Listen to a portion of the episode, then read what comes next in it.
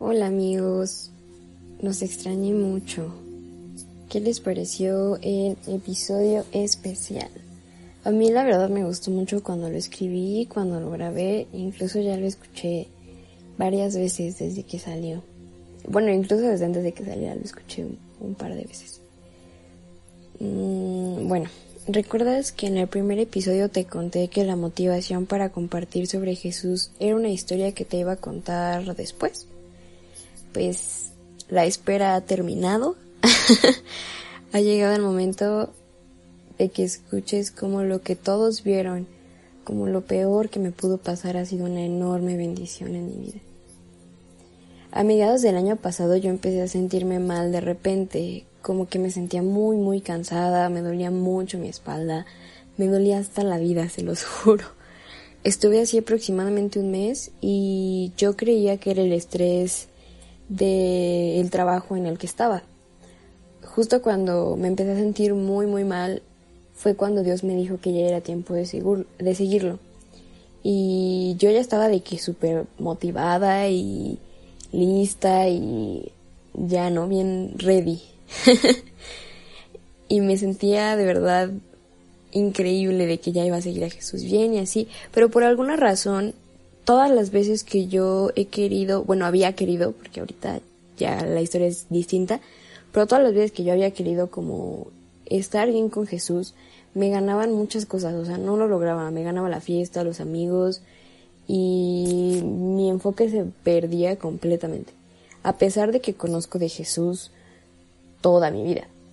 Y pues sí, como he tenido varias oportunidades de acercarme a Él, pero antes todas las había desperdiciado. Seguí con los malestares y entonces decidí cambiarme de trabajo. En este otro trabajo yo tenía unos dolores neta inaguantables, o sea, me dolían las manos al moverlas, tenía muy, muy, muy inflamados los pies, las manos, incluso mi cara había empezado a tener inflamación. Yo tenía un horario laboral de 6 de la mañana a 11 de la mañana, de lunes a viernes, y los días martes y jueves tenía clases en la tarde. Yo ponía mi alarma a las 4.30 de la mañana, no porque me tardara listándome mucho, sino porque yo me tardaba aproximadamente media hora en que el dolor de mi cuerpo disminuyera y así lograr levantarme. Porque la espalda me pesaba neta como si hubiera cargado toda la noche un auto en, en ella o algo por el estilo.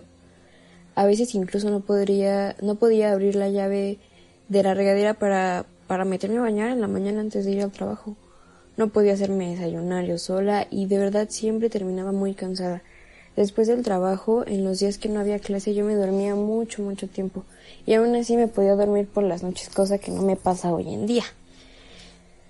Fui al médico y me mandó a hacer unos análisis. Y em, ellos sospechaban que yo tenía artritis, pero el médico me dijo que si me daba fiebre antes de que fuera mi siguiente cita y me dieran los resultados de mis análisis, este, acudir a urgencias. Y pues ya yo seguí trabajando normal, no tenía fiebre, aunque los dolores seguían. Y un día, más o menos como semana y media después de esa consulta que yo tuve, cuando yo regresé de trabajar, yo me acuerdo que me quedé súper dormida y cuando desperté hacía mucho calor, entonces me metí a bañar. Y después de comer me empecé a sentir muy muy mal y tenía mucho frío cuando hacía muchísimo calor. Y adivina qué, tenía fiebre.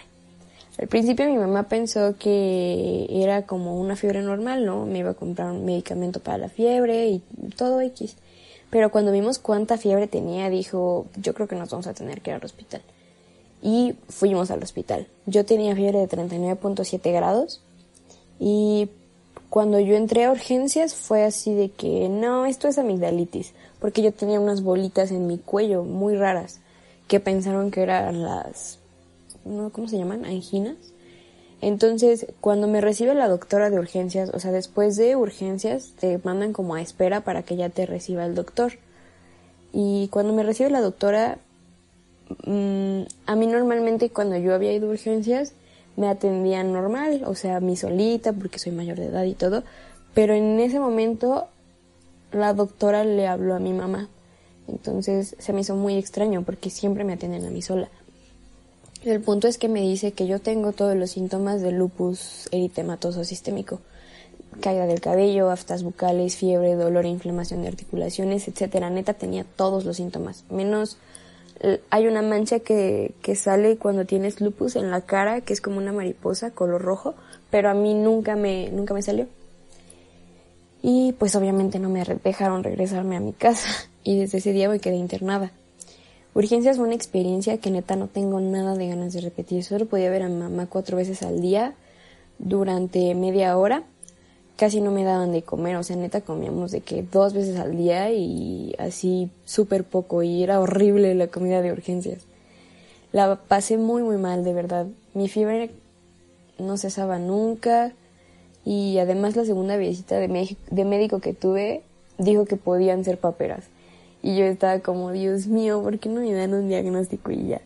Y la tercera visita de médico que tuve me dijo que estaba entre 16 diagnósticos, o sea, y pues estaba yo ahí sola, esperando a que hubiera una cama disponible en el piso del hospital. Y pasaron dos días y medio, más o menos, y un día llegaron por mí para subirme a mi habitación y a mi cama. Si te soy sincera, yo esperaba así una cama horrible, un cuarto horrible, con compañeros horribles, pero gracias a Dios me tocó en un muy buen lugar. Me tocó al lado de la ventana y eso para mí era increíble porque todos los días podía ver cómo se ponía el sol.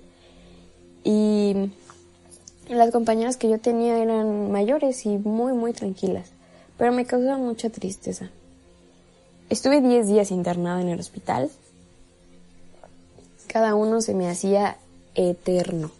Me sacaban sangre todos los días al despertar y después de un par de días yo ya no tenía fiebre y mis articulaciones empezaban a desinflamarse, aunque yo no estaba tomando medicamento para eso exactamente, porque como no sabían qué tenía, solamente me estaban dando medicamento para la fiebre, porque pues tenían que hacerme unos estudios y por eso es que me sacaban sangre diario. Además de que con la ropa de ahí me dio alergia, gracias al cielo.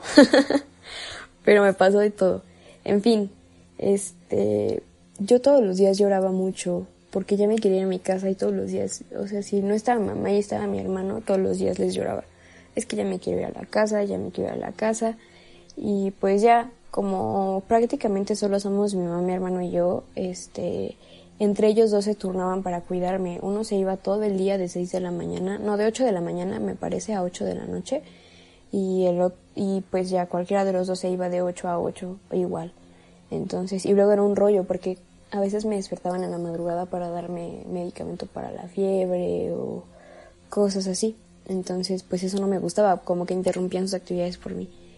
En fin, esos, después de estos 10 días, fue a verme el especialista para evaluar si ya me podía ir de alta y quedó de verdad impresionado de que todos mis síntomas habían disminuido sin haber tomado ningún medicamento específico para eso. Entonces, impresionado y todo, me dijo que me fuera a casa y que teníamos que esperar a que llegaran unos análisis que tardarían más o menos 15 días porque fueron enviados a Ciudad de México. Y entonces me fui a mi casa después de 10 largos días que no fueron mis favoritos, definitivamente. Pero no has escuchado nada sobre Jesús en esta historia, ¿verdad?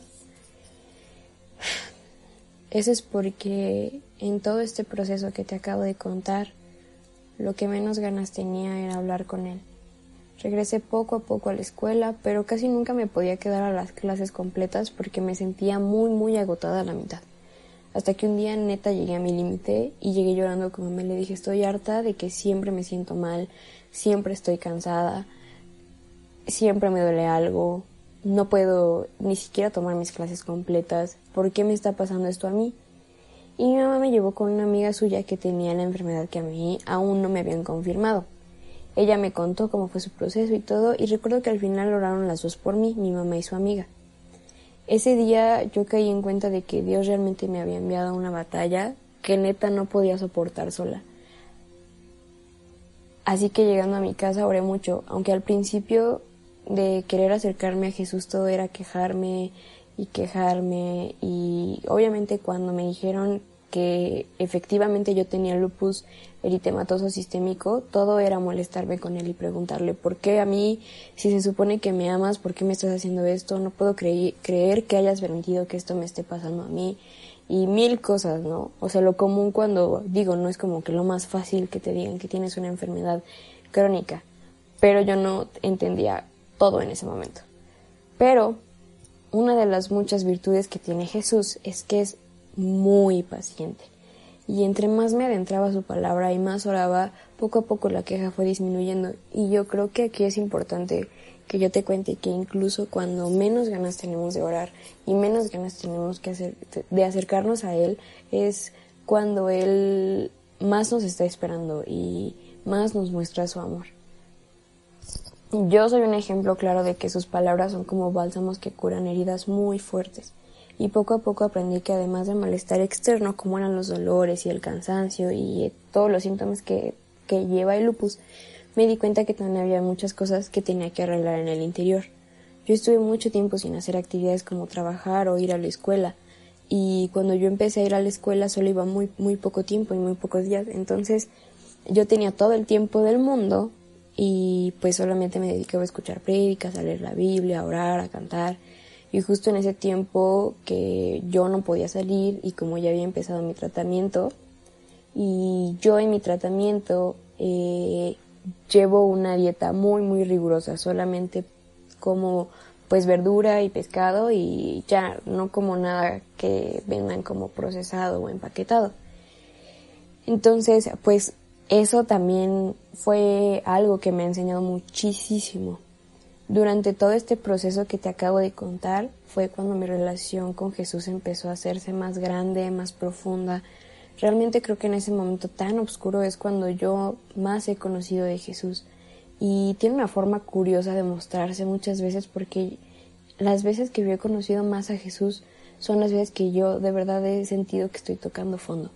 Y como te digo, que yo había entendido que también había cosas dentro de mí que tenía que sanar y cambiar, durante todo este proceso es la que he estado viendo que todo va cambiando. O sea, no te voy a decir que fue un proceso como, wow, 180 grados, como el de Pablo, ¿no? Que tres días sin ver y vio y ya cambió intensamente. No. Yo antes de mi enfermedad llevaba una vida muy loca.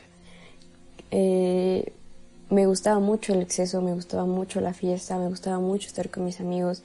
Desobedecía mucho a mamá, le mentía mucho a mamá, no era nada responsable, este, y pues cosas que realmente no me llevaban a nada bueno, ¿no?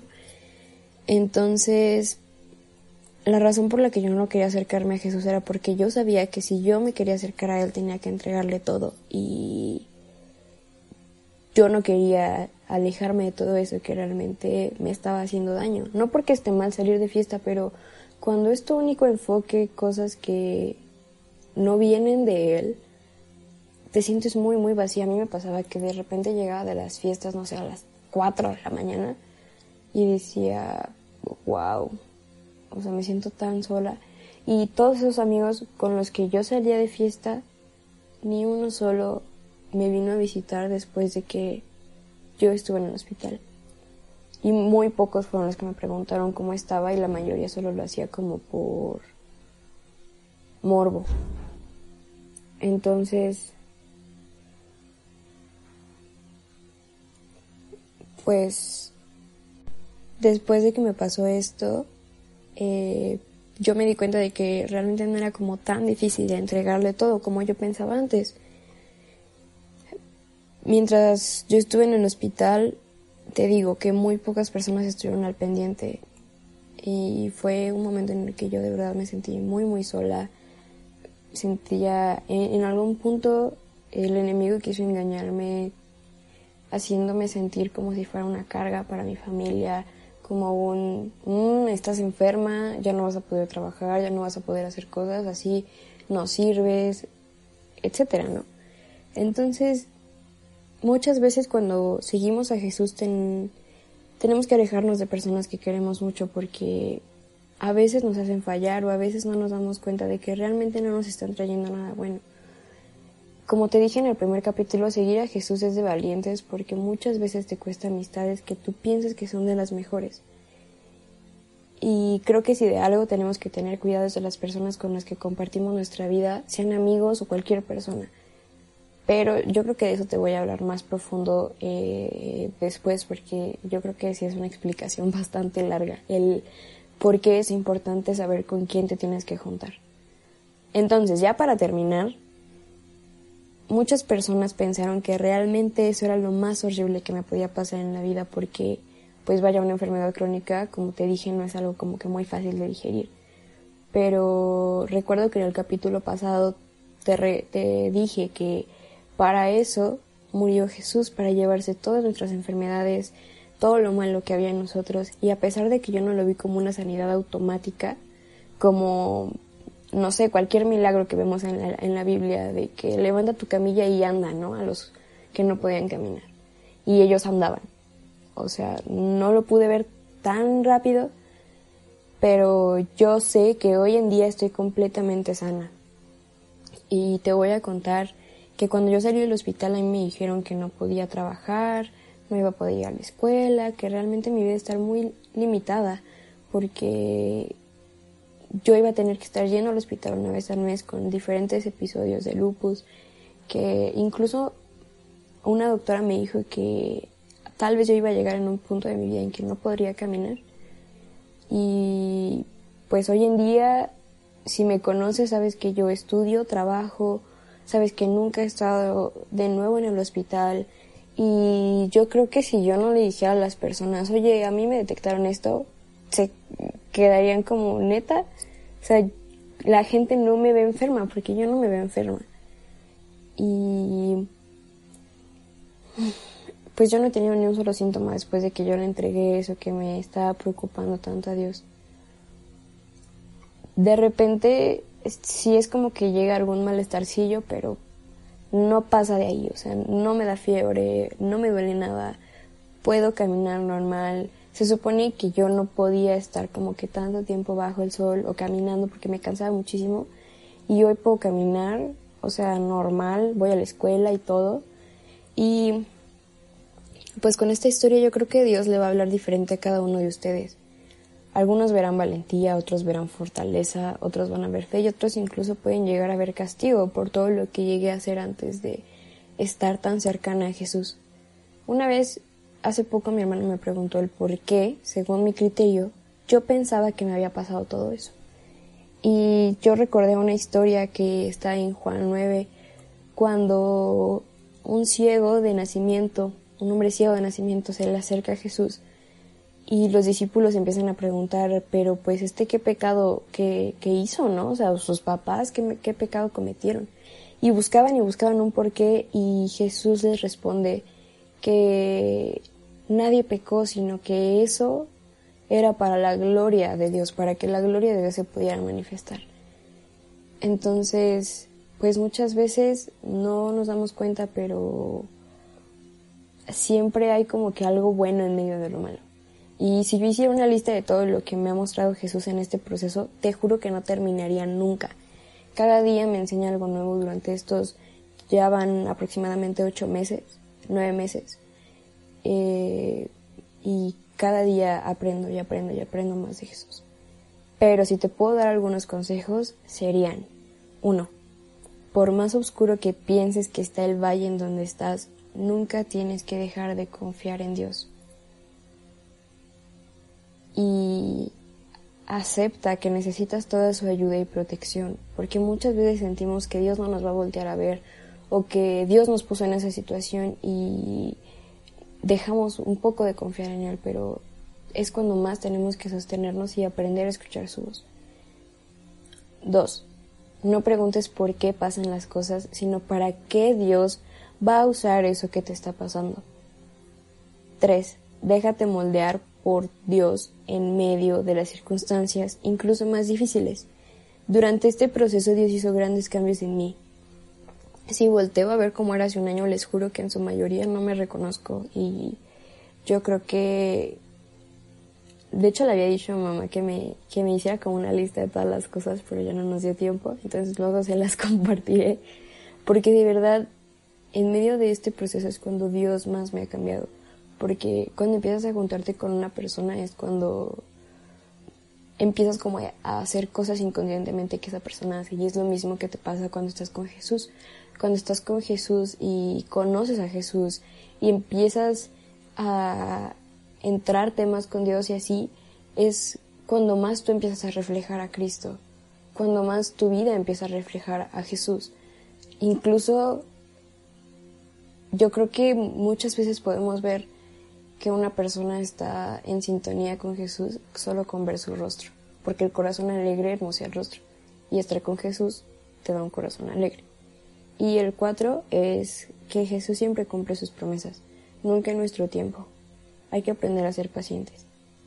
Y a veces nos desesperamos mucho porque hacemos una oración y no nos fijamos en si estamos preparados para recibir lo que estamos pidiendo o no.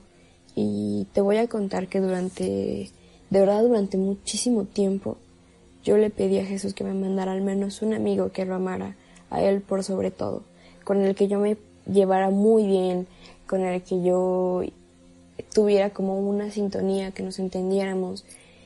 Y eso yo le pedía, o sea, yo incluso ayer estaba leyendo un diario que empecé a hacer cuando me enfermé y decía, espero que Dios me mande pronto a una persona que lo ame a Él con todo su corazón para que pueda amarme a mí. Y pues mucho tiempo yo oré por esto y yo decía, es que ¿por qué no llega? ¿Por qué no llega? Y no me había dado cuenta que tal vez yo no estaba preparada para eso. Tal vez había cosas que Jesús tenía que pulir en mí antes de traer a esa persona y pues poco a poco, hace un par de meses él empezó a acercarme a gente que lo ama y que así puede eh, amarme a mí también.